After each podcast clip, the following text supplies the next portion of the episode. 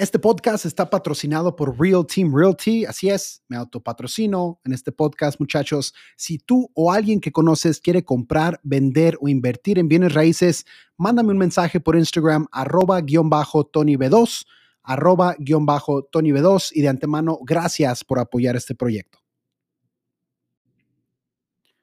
¿Qué tal amigos? ¿Cómo están? Bienvenidos a otro capítulo más de preguntas y respuestas. Gracias por estar aquí, gracias por apoyar este proyecto. La pregunta de hoy día es una que me da un poquito de risa, este, porque nosotros como seres humanos nos encanta juzgar a la gente, ¿no? Y es algo quizás natural, no lo sé.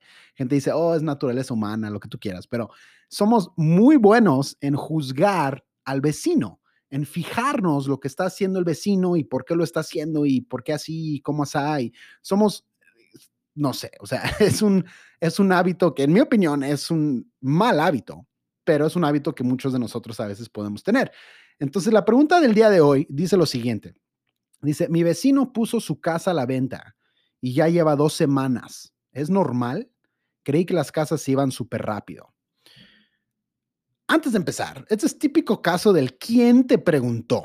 ¿Estamos de acuerdo? O sea, si el vecino puso su casa hace dos semanas, ¿a ti qué te importa si ya la vendió o no la vendió?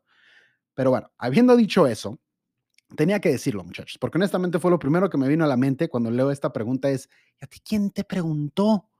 La casa es del vecino, no es tuya. Pero bueno, creo que dentro de esa pregunta hay puntos importantes que sí podemos tocar.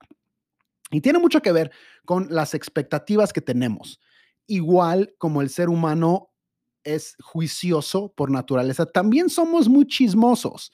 Y como somos chismosos, nos gusta mucho, pues, el chisme, ¿no? los chismes son para los chismosos. Entonces, de repente, escuchamos cosas, ¿no? Escuchamos del mercado, escuchamos que el amigo hizo esto, vendió su casa así o asá, o la vendió por 87 millones de dólares en cuatro minutos. O sea, de repente hay todo este tipo de chismes y a veces son acertados y a veces no. A veces es buena información, a veces es mala información. Entonces, esta pregunta, creo yo, que viene de este chisme, pues de que las casas están yendo muy rápido, que el mercado está muy acelerado, que los vendedores están sacando lo que quieren, que las casas no duran, etcétera, etcétera, etcétera. Y hasta, cierto, y hasta cierto punto es verdad, o sea, ya lo habíamos venido platicando, que en los primeros tres, cuatro, cinco meses del año, pues sí, el mercado estaba súper intenso y estaba intenso por muchos diferentes motivos, de las cuales ya hemos platicado en otros episodios. Pero el tema aquí es que siempre sucede algo interesante cuando entra el verano. Y lo que empieza a suceder es que hay más inventario.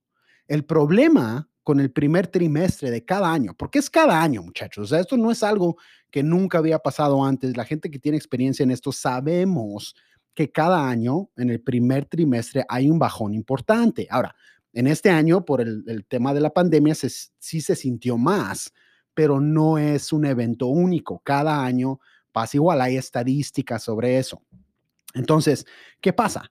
Que cuando empieza a entrar el verano, hay más gente que se anima a vender y como se animan a vender, pues hay más opciones, hay más casas. Y por ende, pues hay menos competencia por las casas que hay. No quiere decir que el mercado se vuelve malo. No quiere decir que es mal tiempo para vender, para nada, porque todo tiene sus pros y sus contras. ¿Estamos de acuerdo? Si tú eres una persona que quiere vender para luego comprar, si lo haces ahorita en el verano, ¿ok? Pues igual cuando salgas a comprar vas a tener más opciones, vas a tener menos competencia.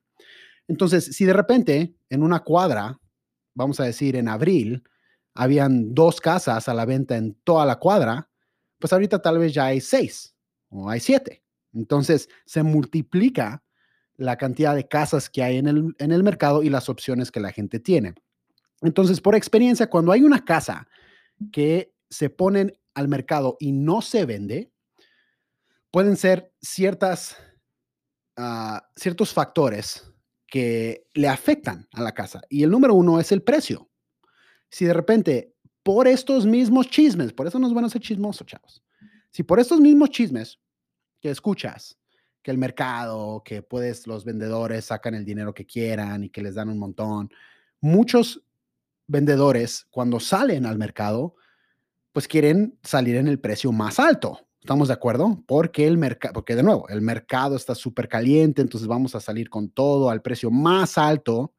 Y lo que se les olvida es que si tú, vamos a decir que haces un estudio de mercado, porque los agentes, cuando vamos a enlistar una casa, es lo que hacemos, hacemos un estudio de mercado. Y si este estudio de mercado me dice que tu casa vale 450 mil dólares, por ejemplo, y yo te doy esa información y tú me dices, no, Tony, es que ah, se me hace poco porque pues el mercado y tú sabes, y mi, amigo vendió su casa y en 500 mil dólares y mi casa está mejor que la de él. Entonces, de repente tú dices, ok, voy a salir en 500 mil dólares. Lo que se nos olvida es que si tú sales en 500 mil dólares, estás compitiendo con todas las demás casas que también están en 500 mil dólares. Y si mi estudio de mercado me dice que tu casa realmente está en un rango de 450, lo más probable es que entre las casas de 500, pues vas a tener la casa más feita. ¿Estamos de acuerdo? O sea, vamos a estar en el nivel bajo de las casas de 500. ¿Por qué? Porque el, el estudio de mercado me dice que tu casa solamente vale 450. Si lo vemos desde el otro punto de vista, si tú sales en 450, entonces lo que se asume es que de las casas de 450, pues vas a ser la mejor cita. Y como vas a ser la mejor cita, pues ahí es en donde vas a realmente poder generar ofertas más altas, que la gente se empiece a pelear por tu casa. Entonces, hay un dicho mexicano, y no sé si lo voy a decir bien, si lo digo mal, mándenme mensaje y corríjanme, pero dice algo como es mejor ser cabeza de ratón que cola de león, algo así. Y esto es exactamente lo mismo, o sea, no quieres ser la casa más feita en cierto precio. ¿Por qué? Porque si yo como comprador estoy analizando todas las casas de 500, pues voy a tener mejores opciones que tu casa. ¿Estamos de acuerdo? Entonces le voy a intentar primero con aquellas.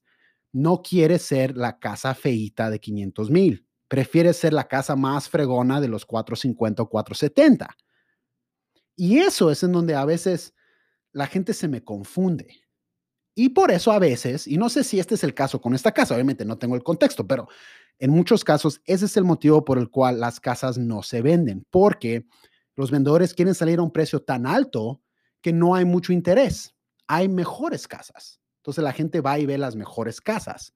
Siempre es normal. Si vas a gastarte medio millón de dólares, pues quieres ver las mejores opciones, no quieres la peor casa. Entonces a veces, en el afán de querer sacar más dinero, realmente te perjudicas. Realmente te perjudicas, porque ¿qué pasa si hay una casa que ha estado ahí dos semanas? Pues pasa precisamente esto que está pasando, que la gente ve la casa y dice, ¿cuál es el problema con esa casa? Tal vez tiene alguna falla, tal vez tiene daños, no sé, y la gente te empiezas a quemar. Es el término que usamos, o sea, se quema la gente, se quema la casa y si de repente ya tiene dos, tres semanas, pues automáticamente muchas personas van a asumir que hay un problema con esa casa y prefieren alejarse, no se quieren acercar porque dicen, no es normal. Pero de nuevo, todo comienza con la estrategia que tienes al inicio al poner el precio de la casa. Y es muy difícil que algunos vendedores lo comprendan. Ahorita tengo un vendedor así. O sea, él quiere el, el precio mayor y pues nadie ha ido a ver su casa. O sea, nadie quiere su casa. ¿Por qué? Porque es está en un precio muy elevado, ¿no? Entonces también a veces los vendedores se tienen que dar cuenta por ellos mismos, porque si tú les dices lo que es, o tú les dices, oh, es que tu casa vale menos, algunos te van a hacer caso, algunos no te van a hacer caso. Entonces, ellos tienen que sentirlo. Y cuando ellos ven, ching, pues no he tenido ni una cita o ni una llamada y aquí el vecino, sí, entonces ahí les empieza a entrar y ellos solitos, solitos te dicen, no, pues hay que hacer un ajuste, ¿no? Ah, el problema es que a veces, dependiendo cuánto tiempo toma, pues la casa, como les comento, puede ser que se queme. Y eso es lo que queremos tratar de evitar, muchachos. Esa es número uno. Y número dos, que es algo que es prácticamente lo mismo, pero hay, hay un vendedor que no quiere negociar. O sea, quiere todo. Quiere todo. Por este mismo chisme que los vendedores están consiguiendo todo. Entonces, tal vez quiere dos meses de renta gratis después del cierre, tal vez quiere, no sé, o sea, tal vez quiere todo, quiere todos los depósitos completamente no reembolsables, no quiere cláusula de avalúo, o sea, no quiere nada, no está dispuesto a ceder nada. Y como ya hay más opciones en el mercado, pues la gente dice, pues no, o sea, mejor me voy con la otra casa, es un poquito más seguro para mí, no tengo que arriesgar tanto si lo ves desde el punto de vista del comprador, el comprador no tiene que arriesgar tanto en un contrato que no le favorece. Entonces, ¿qué dice? Prefiero irme a otra opción, seguir buscando en vez de arriesgar tanto con esta casa. Entonces, ahí es en donde tenemos que tener cuidado, muchachos. De nuevo, porque en el afán, tanto consumidores como agentes, ¿eh? porque también hay, agentes que simplemente le dicen que sea todo a los clientes para agarrar el, el listing, o sea, para agarrar la casa le dicen, sí, sí, no hay ningún problema, sí, lo que tú quieras, sí, no, claro, no, te van a dar todo, no, sí, fírmale aquí. Y te quemas. Te quemas porque realmente no le estás ayudando al vendedor. Realmente no le estás ayudando.